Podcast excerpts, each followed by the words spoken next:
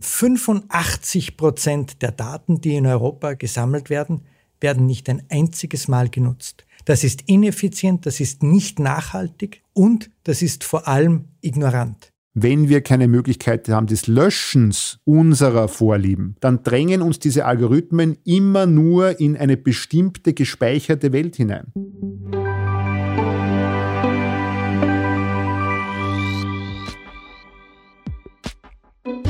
Liebe Hörerinnen und Hörer, liebe Grundsatzkenner, willkommen zu einer neuen Ausgabe unserer monatlichen Podcast-Serie der Politischen Akademie. Mein Name ist Christian Gerd Laudenbach und auch heute darf ich euch durch die kommenden, wie wir hoffen, informativen Minuten begleiten. Waren wir in der letzten Ausgabe von Grundsatz mit unserem mobilen Aufnahmestudio zum Thema USA unter Joe Biden bei Außenminister Schallenberg am Minoritenplatz zu Gast, so befinden wir uns heute in der Wiener Hauptstraße im vierten Bezirk, dem Sitz der Wirtschaftskammer. Datenökonomie. Das ist unser heutiges Podcast-Thema.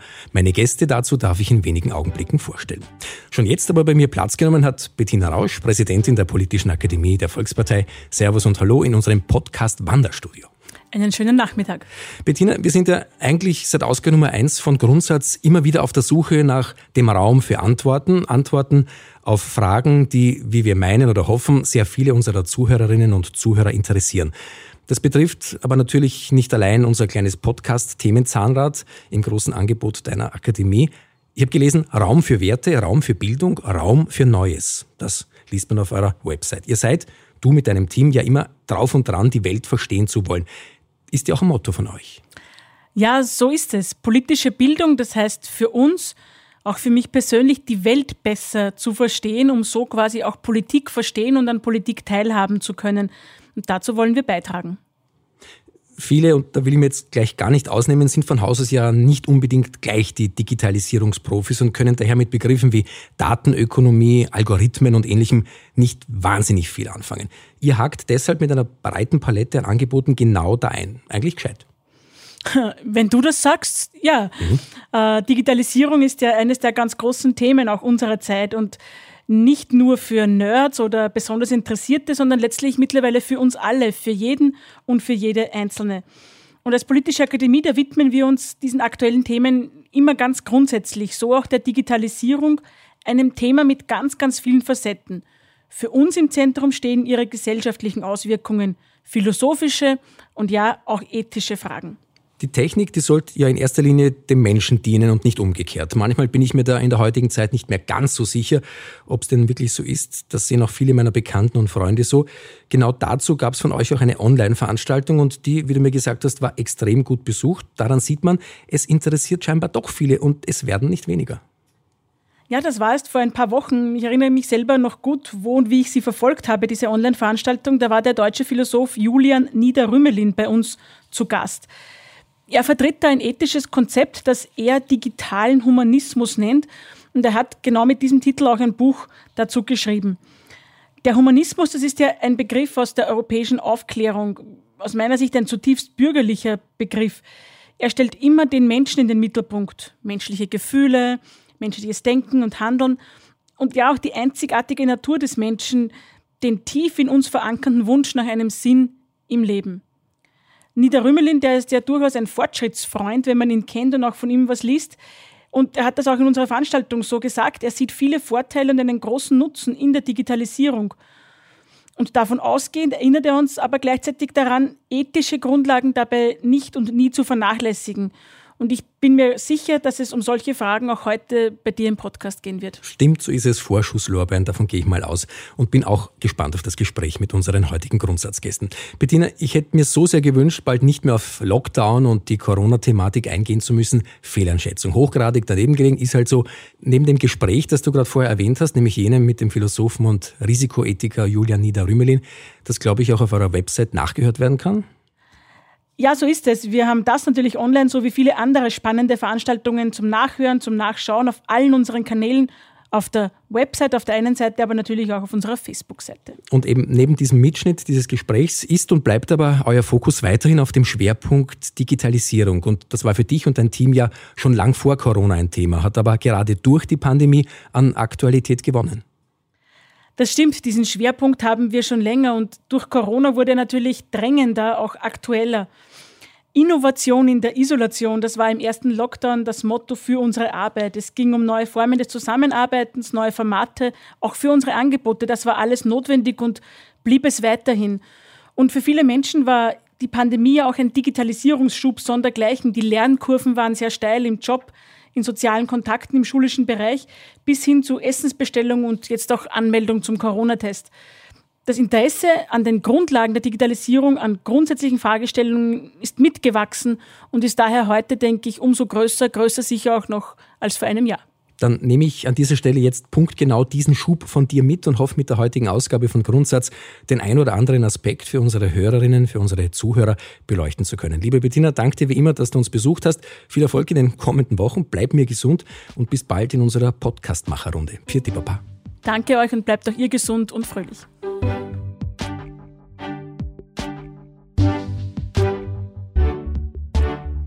Dann wollen wir uns jetzt gleich mit großen Schritten dem heutigen Thema nähern, Datenökonomie. Wie eingangs bereits erwähnt, löst dieses Wort nicht zwangsläufig das große Aha aus. Oftmals eher fragende Gesichter. Und um auf diesen Grund dieser Fragen zu gehen, bei Grundsatz unserem Podcast darf ich heute zwei Gäste begrüßen, die sich damit auskennen und in diesem Themenkomplex zu Hause sind. Den Präsidenten der österreichischen Wirtschaftskammer, Dr. Harald Mahrer, Politiker, Publizist und Unternehmer. Einen schönen Nachmittag. Danke, dass wir heute bei Ihnen zu Gast sein dürfen. Danke für die Einladung, bin sehr gerne mit dabei. Und Professor Viktor Meyer-Schönberger, Professor für Internetregulierung an der Oxford University, zuvor zehn Jahre lang in Harvard tätig, viel beachteter Autor der Buchverkaufsschlager Delete und Big Data. Danke für Ihr Kommen und auch Ihre Zeit. Vielen Dank.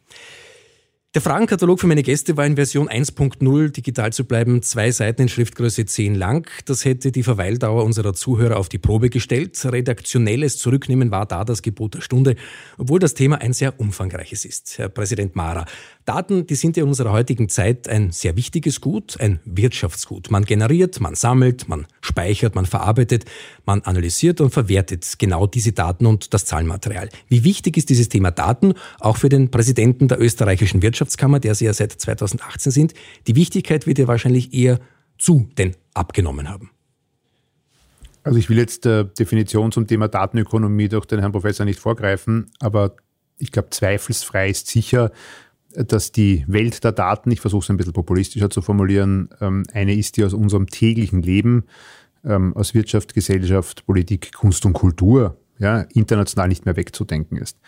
Jetzt könnte man ein bisschen philosophischer werden und sagen, naja, Daten hat es schon immer gegeben, ja, äh, sie sind halt jetzt digital und ich glaube, das ist der entscheidende Punkt. Aber nochmal, da möchte ich den Spezialisten dann ein bisschen ausführen lassen. Wir haben immer Daten gehabt. Ja. Ein Datum ist nichts anderes als eine Angabe zu etwas, versuche ich es mal ein bisschen unpräzise zu sagen. Ähm, das haben die alten Ägypter schon in Hieroglyphen auf Steintafeln festgehalten. Ja. Ähm, das ist keilschriftartig festgehalten worden. Ähm, wir kennen sozusagen äh, das äh, große Momentum zum Thema Festhalten von Wissen und Teilen von dem dann äh, durch die Erfindung des Buchdrucks. Und nochmal so einen großen Schub äh, hat eigentlich technologisch dann die Digitalisierung ausgelöst, um in einer viel breiteren, umfassenderen und mannigfaltigeren Form mit diesen Daten umzugehen. Und ich glaube, das Spezielle, über das wir uns halt vielleicht unterhalten können, was bedeutet jetzt äh, Daten im digitalen Zeitalter und die äh, von Ihnen ja angesprochenen umfangreichen Nutzungs- und Anwendungsmöglichkeiten und damit Schlussfolgerungen. Herr Professor, Sie haben jetzt genickt. Viele Publikationen findet man zum Thema Daten, Big Data, Datenökonomie, Macht der Daten. Auch Sie haben darüber geschrieben, nämlich, ich habe es zuvor erwähnt, die Lead, das war 2011 und Big Data, die Revolution, die unser Leben verändern wird, erschienen im Redline Verlag vor acht Jahren. Ihre neueste Publikation heißt Machtmaschinen und handelt von Datenmonopolen, die Staubsaugern gleich Daten horten, zentralisieren, eine Gefahr darstellen und wie diese Datenmonopole dann auch gebrochen werden können. Worüber sprechen wir denn im Grunde, wenn wir von Daten reden? Sind Daten gleich Daten? Worin besteht der Unterschied? Persönliche Daten und statistische Daten? Nun, äh, wir sprechen, wenn wir über Daten sprechen, über etwas, das ein bisschen die Wirklichkeit abbildet, ein bisschen die Wirklichkeit reflektiert und uns ein bisschen etwas über die Wirklichkeit sagt, über die Welt, in der wir leben. Und das ist gut. Denn indem wir die Welt ein Stück weit besser verstehen, können wir bessere Entscheidungen treffen. Und am Ende des Tages geht es genau um das, für jeden von uns und für die Gesellschaft und für die Wirtschaft bessere Entscheidungen zu treffen. Und mit Daten, die wir analysieren, können wir bessere Entscheidungen treffen. Aber aus diesem Satz ergibt sich schon, um was es geht. Es geht nicht ums Sammeln von Daten, das erzeugt keinen Wert. das Nutzen der Daten erzeugt einen Wert. Und ich betone das so stark, weil gerade in Europa äh, wird es noch nicht ausreichend begriffen haben. 85 Prozent der Daten, die in Europa gesammelt werden, werden nicht ein einziges Mal genutzt. Das ist ineffizient, das ist nicht nachhaltig und das ist vor allem ignorant. Es bedeutet, dass wir schlechte Entscheidungen treffen, weil wir nicht die Daten, die Fakten, die wir zur Verfügung haben, in unsere Entscheidungsprozesse einbeziehen. Und genau hier müssen wir ansetzen. Diese Datenmenge, die Sie, von der Sie gesprochen haben, diese 85 Prozent, die werden zwar gesammelt, aber nicht verwertet. So ist es. Nicht ein einziges Mal verwendet. Während die, die großen äh, Machtmaschinen, digitalen Machtmaschinen in Amerika, die Googles, die Facebooks, die Daten, die sie sammeln, nicht nur einmal, sondern immer wieder für unterschiedliche Zwecke verwenden und jedes Mal wirtschaftlichen Mehrwert und manchmal auch gesellschaftlichen Mehrwert generieren. Herr Präsident Mara, angesprochen auf die Daten. Welche Daten? Die Wirtschaftskammer Österreich hatte 2019 einen aktiven Mitgliederstand von knapp 538.000. Welche Daten sind Ihrer Ansicht nach zu schützen? Welche Daten dürfen verwendet werden? Wie gilt es hier zu differenzieren, Ihre Einschätzung? Wie geht man da am besten vor? Ich glaube, auch da ist wieder die Frage des Nutzens äh, im Zentrum. Und ich möchte da gleich anschließen und das auch nochmal ganz äh, intensiv, doppelt, dreifach, vierfach, fünffach unterstreichen. Solange man nicht weiß, wofür man etwas nutzen möchte, und dass er keinen strategischen Zugang dazu hat, ja, ähm, tut man sich in Summe schwer, auch diese Fragen zum Thema, was ist schützenwert, was ist nicht schützenwert, äh, zu beantworten. Das heißt, die, die Maximierung im Umgang mit dem Nutzen der Daten ist, glaube ich, ähm, muss im strategischen Fokus solcher Überlegungen stehen. Was meine ich damit? Und vielleicht darf ich da noch ein bisschen praktisch zu dem hinzufügen, was der Herr, der Herr Professor gesagt hat. Ähm, am Ende des Tages geht es vereinfacht darum, aus Daten, die ich habe, Informationen zu generieren und die dann vielleicht im Idealfall auch zu wissen werden zu lassen. Dadurch werden Entscheidungen schlauer, vielleicht nachhaltiger, fundierter, ähm, welcher Natur auch immer. Jetzt sind wir natürlich in einem Zeitalter, in dem diese Entscheidungen nicht mehr nur von Menschen getroffen werden, sondern halt von Maschinen, von Computern, von Software. Ja? Und äh, da muss ich jetzt die Frage stellen, cui bono? Also wiederum, was macht das für einen Sinn und zu welchem Nutzen ja, verwenden wir äh, diese Computer, diese Maschinen, diese Softwareanwendungen. Und dann gibt es vermutlich solche, und das ist jetzt sehr unterschiedlich, ähm, wie unsere Governance- oder ordnungspolitischen Modelle ausschauen auf der Welt, äh, wenn man sich diesem Thema nutzenswert und schützenswert äh, oder nicht nutzenswert und nicht schützenswert nähert, weil wir natürlich in einer westlichen Demokratie, in einem Rechtsstaat liberaler Prägung, in dem wir leben, aus solchen äh, Ländern auch die Europäische Union besteht und unser Grund- und Freiheitsverständnis ja, und unser Menschenbild ein anderes ist als vielleicht in China und bis zu einem gewissen Grad auch ein anderes als im angloamerikanischen Raum und daher unsere Werthaltungen, unsere Normen, unsere Rechtsmodelle daher auch einen anderen Zugang zu dieser Frage des Nutzens haben.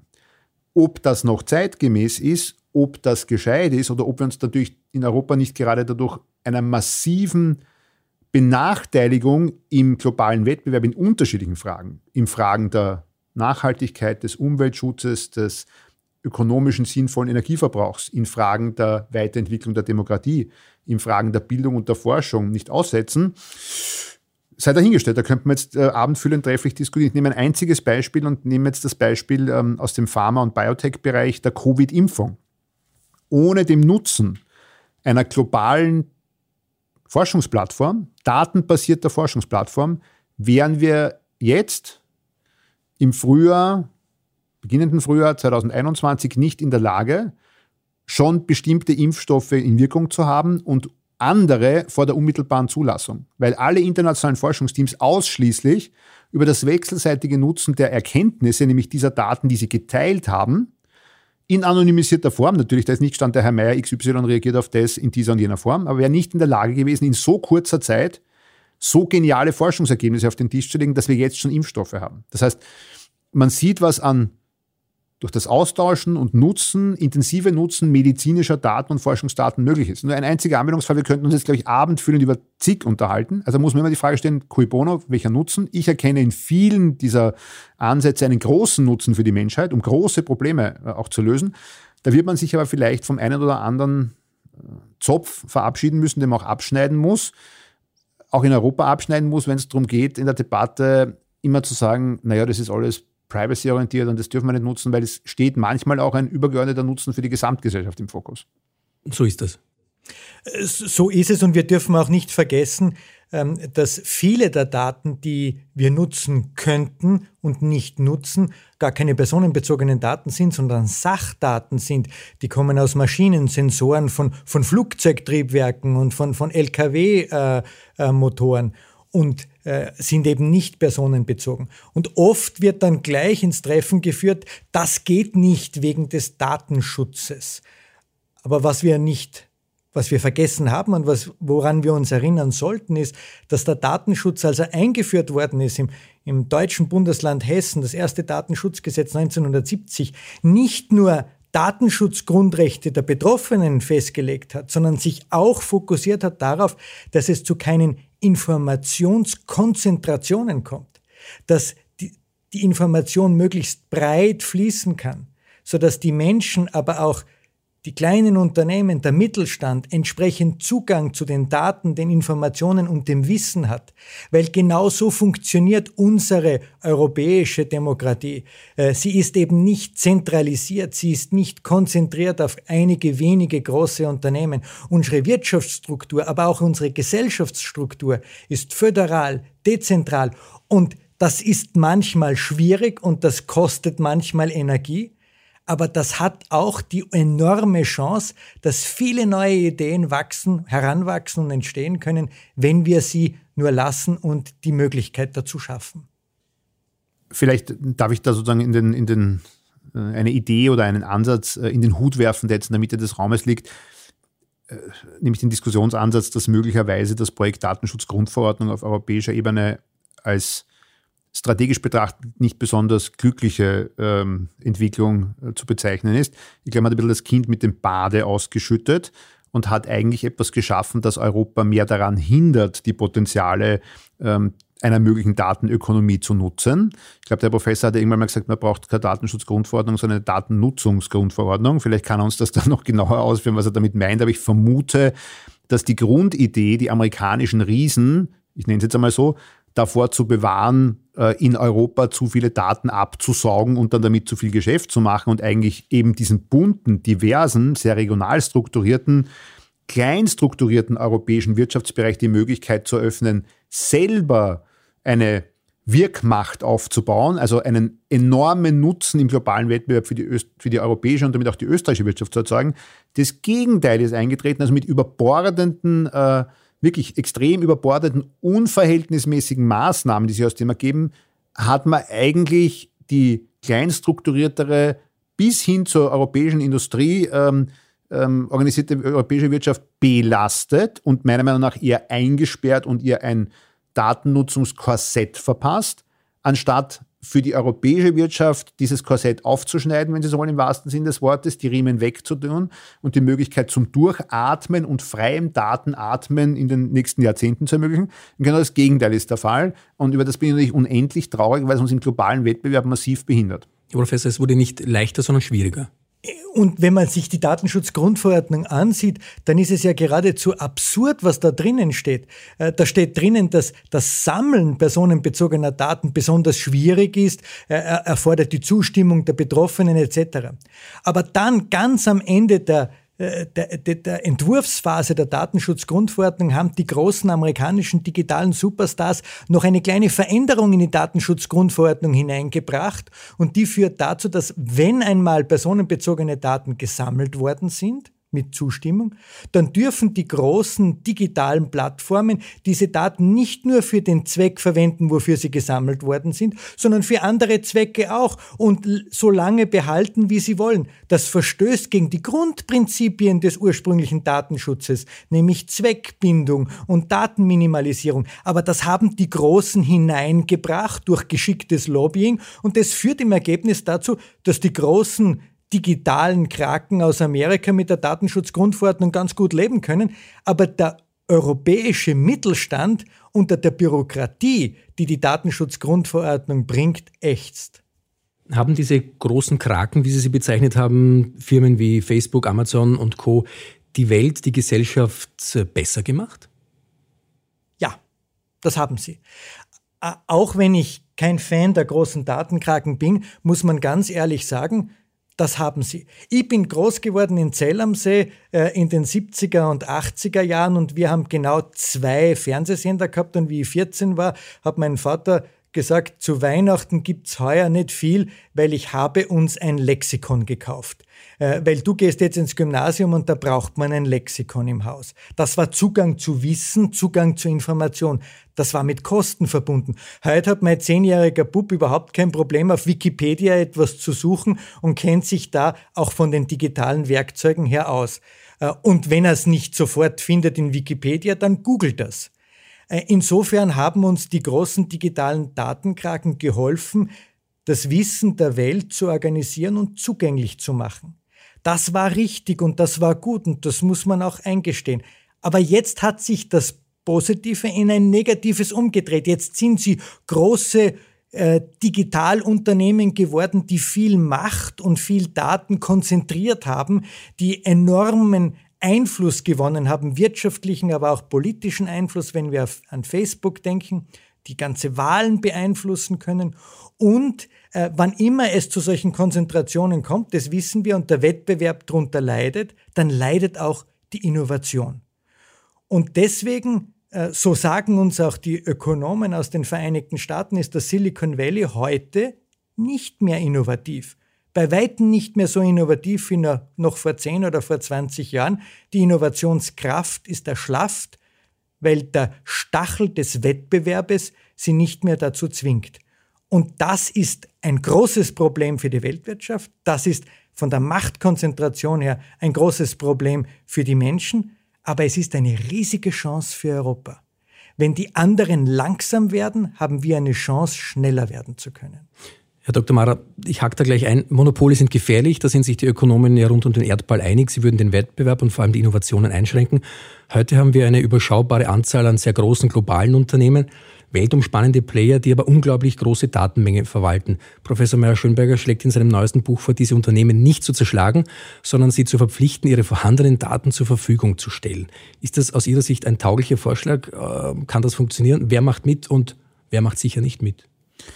Ich glaube, es ist ein extrem innovativer Vorschlag, weil es ja ein Vorschlag ist, der auf ein neues Zeitalter abzielt. Es ist ein, ein mögliches Instrumentarium für eine Welt, wie wir es bislang nicht gebraucht haben, weil die Welt eine andere war. Und ich glaube, dass innovative Vorschläge in einem Wettbewerb der besten Ideen gefragt sind, wie wir denn in den kommenden Jahrzehnten Nutzungsmöglichkeiten für diese unfassbaren Datenmengen für jeder Mann und jede Frau schaffen. Und ich glaube, das ist der Punkt. Und es spricht überhaupt nichts dagegen im Rahmen von Kerngeschäftsmodellen und solchen Modellen, die diese Unternehmen entwickeln, dass sie sie auch selber nutzen, aber sie haben halt durch ihre unfassbare Marktkonzentration und damit die Marktmacht zum Sammeln und ständigen Weiterverwenden der Daten, glaube ich, auch eine gesellschaftspolitische Verpflichtung, die anderen zur Verfügung zu stellen.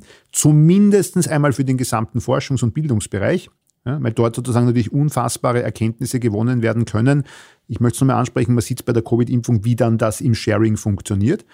Aber in dem Moment, wo ich natürlich ähm, solche Unternehmen habe, die in ihrem Produktportfolio plötzlich auch andere Gerätschaften neben dem eigentlichen Endgerät anbinden, also neben dem digitalen äh, Telefon, neben dem digitalen quasi Handheld-Device äh, und dem iPad oder einem ähnlichen Endgerät und dem unter Anführungszeichen alten Desktop, sondern ich habe alles andere an, von Armbändern über Halsbänder, über medizinische Uhren, die alle die vom Herrn Professor angesprochenen Sensoren beinhalten. Da rede ich ja noch gar nicht von den ähm, Lautsprechern oder anderen Geräten, die alle in einem quasi Haushalt äh, mit Sensoren ausgestattet sind, Stichwort die berühmte IoT-Welt.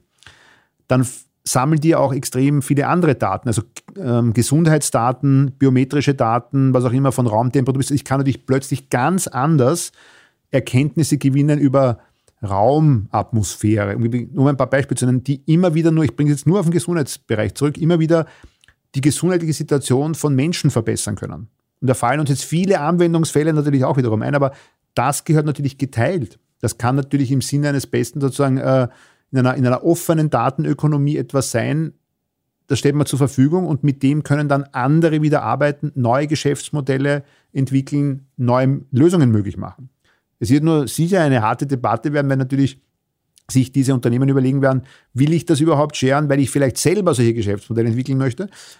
Aber die Idee an sich äh, ist eine sehr reizvolle und eine sehr charmante, weil sie natürlich bedeutet, das, was wenige haben und sammeln können, ob ihrer in den letzten Jahren zum Teil ja nur oder halt ein, zwei Jahrzehnten, äh, Stichwort Amazon, gibt es schon ein bisschen länger, als es zum Beispiel Twitter gibt, ne? aber aufgrund ihrer Marktmacht, ja, ähm, hatten die andere Möglichkeiten und können sich in der jetzigen Situation in so eine Position manövrieren, dass viele andere kleine ihnen gar nicht mehr das Wasser reichen können. Und das ist, glaube ich, was gemeint ist, hier wieder eine Art Balance zu schaffen. Das, was halt früher ähm, in der klassischen sozialen Marktwirtschaft, Ordnungspolitik war, indem man sagt, wir wollen weiterhin einen möglichen fairen Wettbewerb haben, in dem die Großen nicht nur die Kleinen fressen, sondern auch die Kleinen durch Kreativität und Innovation teilhaben können am Wettbewerb und selber ja, fair mit ihren neuen Ideen in den Wettbewerb eintreten können und damit für Kunden tolle Produkte und Dienstleistungen anbieten.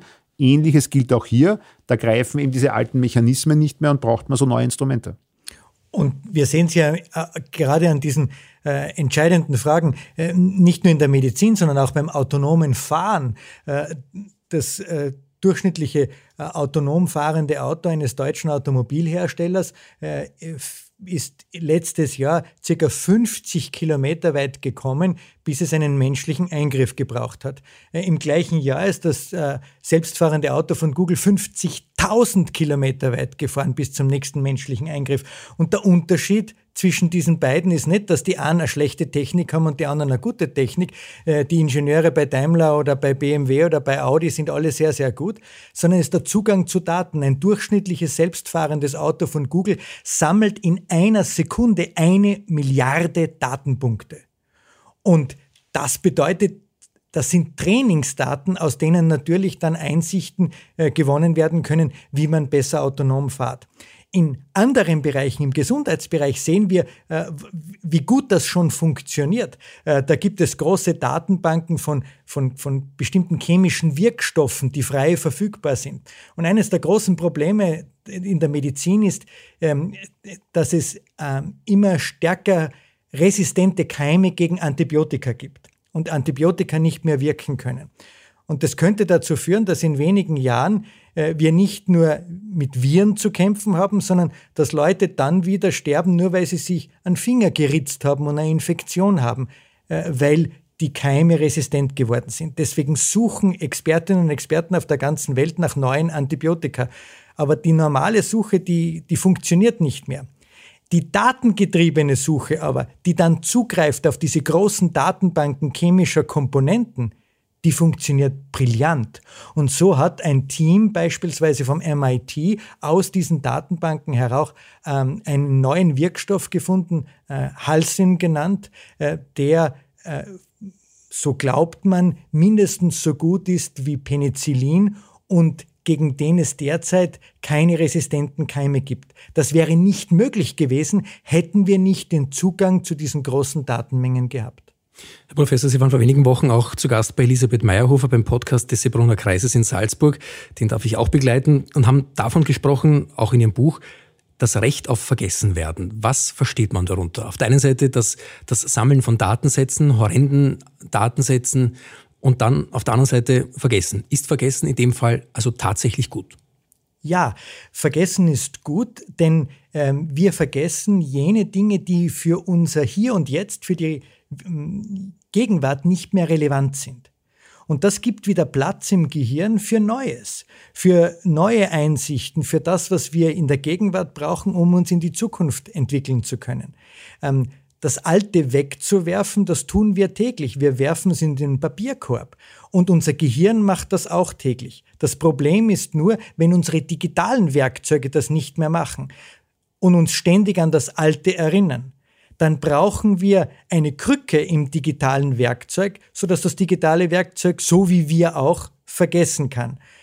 Denn genau äh, dieses Vergessen, dieses Weggeben irrelevanter alter Daten und Informationen schafft nicht nur Platz für Neues, sondern erlaubt uns auch alte, eingefahrene Verhaltensweisen, Prozesse, Organisationsstrukturen äh, äh, zu, ähm, zu vergessen. Unlearning nennen das die äh, Amerikaner, um äh, es durch Neues und durch Besseres zu ersetzen.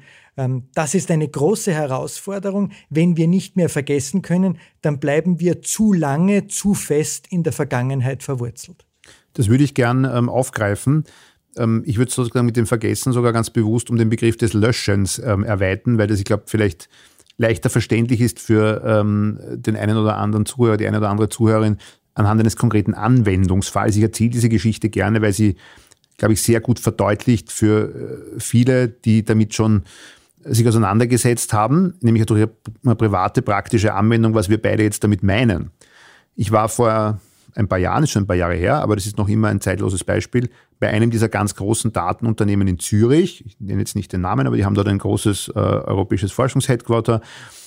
Und am Ende dieses Besuches, wo wir alle natürlich quasi uns strikt an die Geheimhaltung halten mussten, haben wir dann verabschieden, wir dann noch einen Kaffee getrunken und dann haben dort der Forschungschef äh, dieses Europa-Headquarters uns gefragt, war damals noch äh, Mitglied der Regierung, warum wir uns so vehement dafür einsetzen, diese Buchungsplattformen, da kann ich jetzt Namen nennen, Booking.com und andere, zu reglementieren in Europa.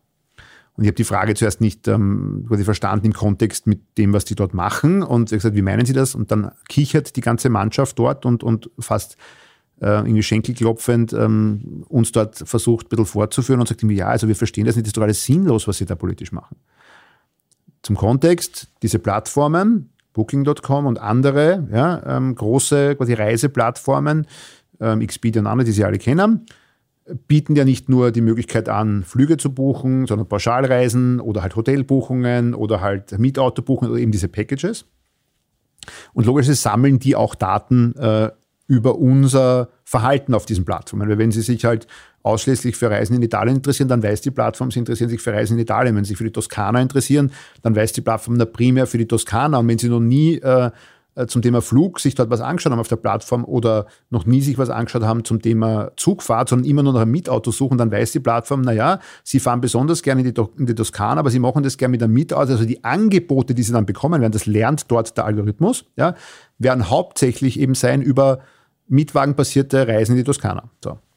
Und um jetzt zurückkommen auf die europäische Reglementierung, wir wollten nicht, dass diese großen Plattformen aufgrund ihres Wissens bessere Angebote anbieten können als unsere österreichischen Hotels, ähm, deutschen Hotels, französischen Hotels und haben versucht, äh, eine Art Regulierung zu finden, dass die im Preis nicht ständig die anderen Angebote in Europa unterbuttert haben.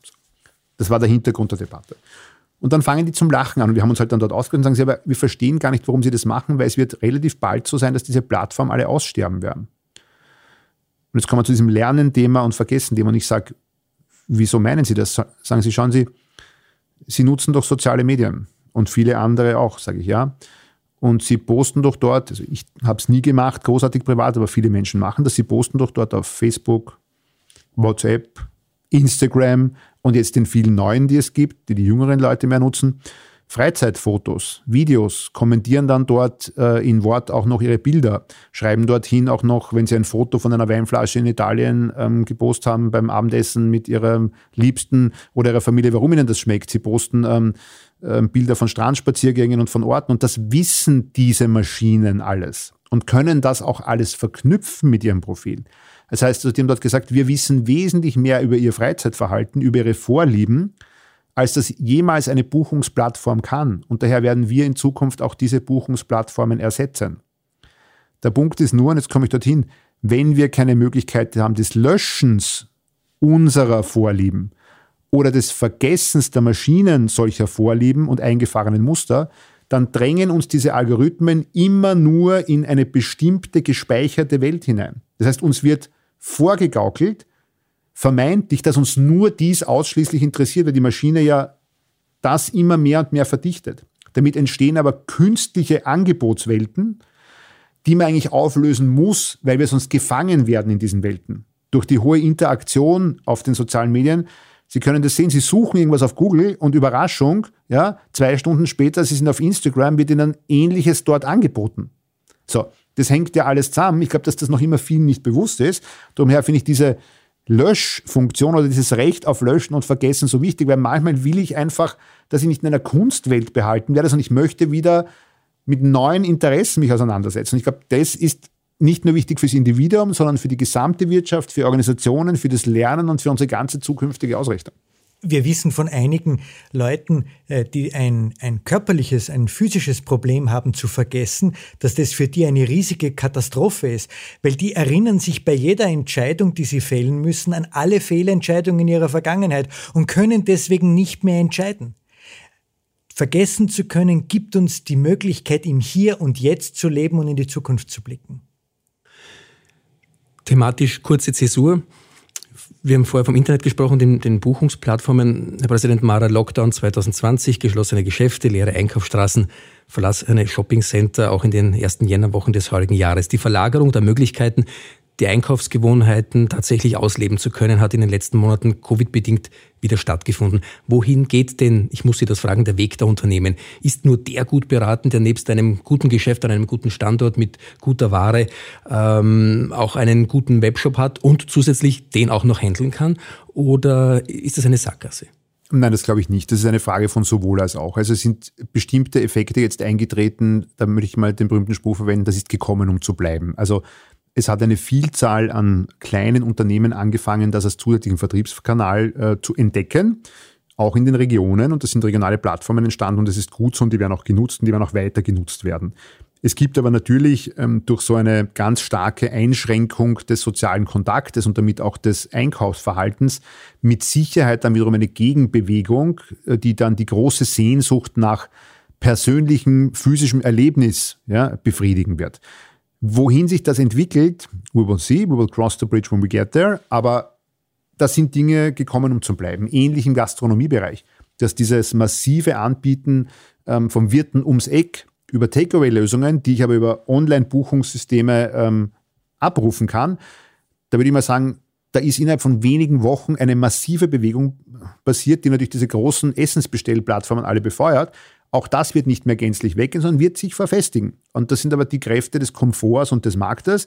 Man sieht dann eine Gegenbewegung. Ähm, das Instant-Essen, das man aus dem Kühlregal der Supermärkte kaufen hat können, wenn Sie sich da erkundigen, das ist zurückgegangen. Na, ist ja klar, wenn ich sozusagen plötzlich ein anderes Angebot habe, ähm, das mir sozusagen meine Möglichkeiten ergänzt und ich stelle fest, und das schmeckt mir vielleicht sogar noch besser oder das kann man sogar abholen, äh, dann kommt es zu Verschiebungen. Und diese sozusagen Marktveränderungen sind beobachtbar. Das heißt, nochmal zusammenfassend, ähm, das sind Dinge gekommen, um zu bleiben, aber wir können heute noch nicht sagen, ersetzt das gänzlich durch, durch Substitutionseffekte anderer Angebote. Also sperren deshalb wahnsinnig viele Geschäfte zu, weil also das halte ich für eine wesentlich äh, ähm, verfrüht äh, singendes Lied äh, des quasi Niedergangs des stationären Handels oder der, oder der kleinteiligen Gastronomie. Das glaube ich nicht. Aber eines ist schon festzuhalten, und diese äh, These vertrete ich ganz massiv, der Beschleunigungseffekt, den Covid ausgelöst hat, da bin ich mir mit vielen Expertinnen und Experten total einig.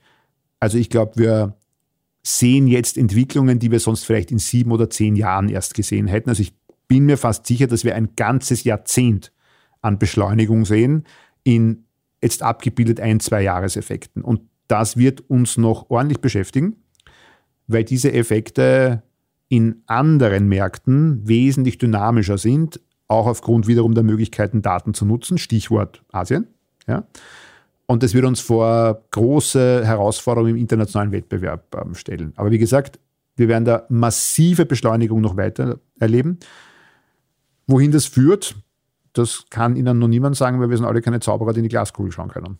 Soweit der kurze Ausblick in die Zukunft, der Versuch dieses Ausblicks, Herr Professor, auch in Ihre Richtung Zukunftsperspektive. Welche Rolle kann ein kleines Land wie Österreich, aber auch Gesamteuropa gesehen in Bezug auf die Datenökonomie spielen?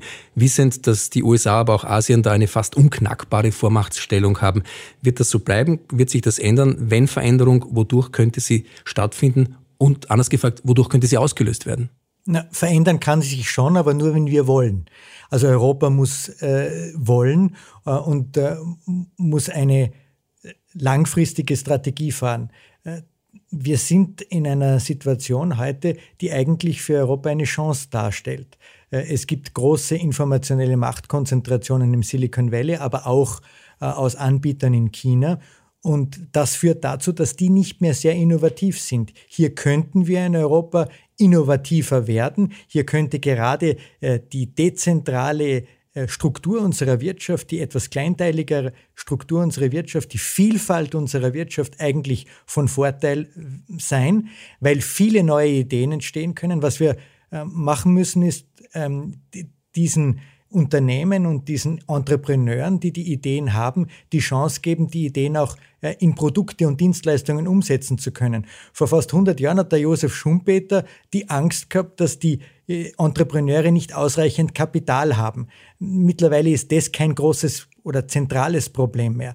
Aber heute ist das Problem, dass gerade wenn wir an künstliche Intelligenz, an maschinelles Lernen denken, also dem automatisierten algorithmischen Lernen aus den Daten, dass ähm, die Idee alleine nichts mehr bringt, sondern wir brauchen auch entsprechende Trainingsdaten, um daraus ein Produkt oder eine Dienstleistung zu machen. Und das führt dazu, dass im Silicon Valley drei Viertel der erfolgreichen Startups nicht mehr an die Börse gehen heutzutage wie noch vor 20 Jahren, sondern von großen Datenkraken aufgekauft werden. Warum? Weil die Datenkraken genau jene Rohmaterialien haben, die diese neuen innovativen Unternehmen brauchen, um aus ihrer Idee ein echtes Produkt zu machen. Wenn wir in Europa es schaffen, äh, die Daten zugänglicher zu machen, dann nehmen wir ja niemanden etwas weg, die können ja weiter ihre Daten verwenden, aber die Daten werden auch anderen zugänglicher, nämlich europäischen Unternehmen zugänglicher. Wenn wir das schaffen, dann haben wir eine Chance für Europa und in Europa aktiv zu werden. Aber noch einmal, das gelingt nur, wenn wir wollen. Wir müssen uns auf unsere Füße stellen und sagen, wir in Europa sind nicht gezwungen, zwischen dem amerikanischen und dem chinesischen Modell zu wählen. Und wir müssen auch nicht so tun, als gäbe es nur die Datenschutzgrundverordnung, sondern wir können das vielfältige, innovative Europa sein, das wir auch vor 100 und vor 200 Jahren schon waren. Also ich glaube, da kann ich nur eins zu eins anschließen. Ich würde diese Idee auch äh, vom Herrn Professor aufgreifen, dass Europa eine, Daten, eine Datennutzungsgrundverordnung braucht und damit den klaren Willen, Daten auch möglichst breit und bunt in Europa für Europa zu nutzen. Dann hat Europa die Möglichkeit, einen eigenen europäischen Datenweg zu gehen und eine solide Grundlage für Wachstum und Wohlstand in einem nachhaltig orientierten Europa äh, auch auf den Tisch zu legen. Ich glaube, das sind wir auch den Bürgerinnen und Bürgern in Europa mit unserem europäischen Wertefundament schuldig. Das ist auch wirklich tatsächlich eine Bringschuld, die die europäische Politik gegenüber den Bürgerinnen und Bürgern hat. Ich bin auch zuversichtlich, dass das geht. Ich glaube, dass Covid durchaus äh, am Beispiel der Forschungskooperationen ein echtes Wachrütteln auch für die europäische Spitzenpolitik ist. Also wenn man so will, äh, bei jedem europäischen Staats- und Regierungschef oder Chefin steht eine Art Boomerin im Wohnzimmer und läutet seit ein paar Monaten mit quasi Wake-up-Calls und äh, quasi Call for Action. Und ich glaube, dass wir auch einiges Spannendes sehen werden an Entscheidungen post-Covid. Äh, das heißt, damit hat die Covid-Krise nicht nur eine Beschleunigung in den unterschiedlichen Datenökonomien global ausgelöst, sondern ich glaube auch, der Beginn ähm, eines Umdenkens auf europäischer Ebene steht da unmittelbar vor der Türe. Und möchte da enden mit einer Einschätzung zum Thema Geld äh, und Marktmacht. Der Herr Professor hat das ja schon ausgeführt, dass die großen Kraken angefangen haben, bürokratischer und weniger innovativer zu werden. Denn wenn ich eine bestimmte Größe erreicht habe, das ist die Natur von sozialen Netzwerken, dann lähmt sich das Zentrum selber, weil die Innovation findet meistens immer am dynamischen Rand von sozialen Netzwerken statt. Und das ist halt im Silicon Valley halt, sind das auch die Ränder. Und wenn das Zentrum schlaffer wird oder sozusagen eben erschlafft und müder wird, dann muss es mit dem Geld, das es hat, vom Rand einkaufen. Und das ist genau das Phänomen, das der Professor beschrieben hat. Aber an Geld mangelt es uns ja auch nicht. Also auch wir können vom Rand einkaufen und zwar nicht nur in Europa, sondern von den sozialen Netzwerken weltweit. Es spricht ja auch nichts dagegen, in Europa, in Israel auf Shopping durchzugehen oder in Singapur, Indien, wo auch immer. Man muss es nur machen. Und damit bin ich am Ende und teile die Meinung des Herrn Professors eins zu eins. Es geht nicht ums Quatschen, sondern es geht ums Tun. Und das ist, glaube ich, äh, wohin die europäische Politik muss. Sie muss weg aus der Pendeluhr ja, und das ähm, dahin, äh, wie soll ich sagen, dahin Plauderns über mögliche Lösungen. Ich versuche das diplomatisch zu formulieren und endlich die Ärmeln hochkrempeln. Und man darf nicht mehr sagen, die nächsten zwei Wochen sind entscheidend, sondern man muss entscheiden. Damit sind wir auch schon am Ende der heutigen Ausgabe von Grundsatz angelangt. Vielen lieben Dank, Professor Meyer-Schönberger, für Ihr Hiersein, Ihre Zeit und Ihre Ausführungen. Vielen Dank. Ebenso ein herzliches Dankeschön dem Präsidenten der österreichischen Wirtschaftskammer, Dr. Harald Mara. Danke, dass Sie uns zur Verfügung gestanden sind. Danke für die sehr wertschätzende Debatte, Herr Professor. Vielen Dank. Vielen Dank, Herr Dank Präsident. dem Team der Politischen Akademie. Das war, liebe Hörerinnen und Hörer, ein Grundsatz zum Thema Datenökonomie. Heute ganz ohne Internet-Live-Schaltung und Webcam. Sehr zur Freude unseres Technikers und zu meiner. Live und persönlich ist eben live und persönlich persönlich. Und das wird hoffentlich so bleiben. Ich würde mich nämlich ungern mit meiner Einschätzung so irren wie Lord Kelvin im Jahr 1897, als er meinte, dass sich die Strahlen des Herrn Röntgen sehr bald als Betrug herausstellen werden. Bleibt gesund und fröhlich unserem Podcast treu, liked ihn, leitet ihn weiter, sprecht darüber und schreibt uns Danke schon jetzt dafür. iTunes, Spotify und Soundcloud, dort gibt es uns zum Hören und Nachhören. Zu finden sind wir auch auf unserer Website auf www.politische-akademie.at. Das war ein Grundsatz, eine Produktion der Politischen Akademie und Missing Link. Christian Gerd Offenbach freut sich auf ein Wiederhören.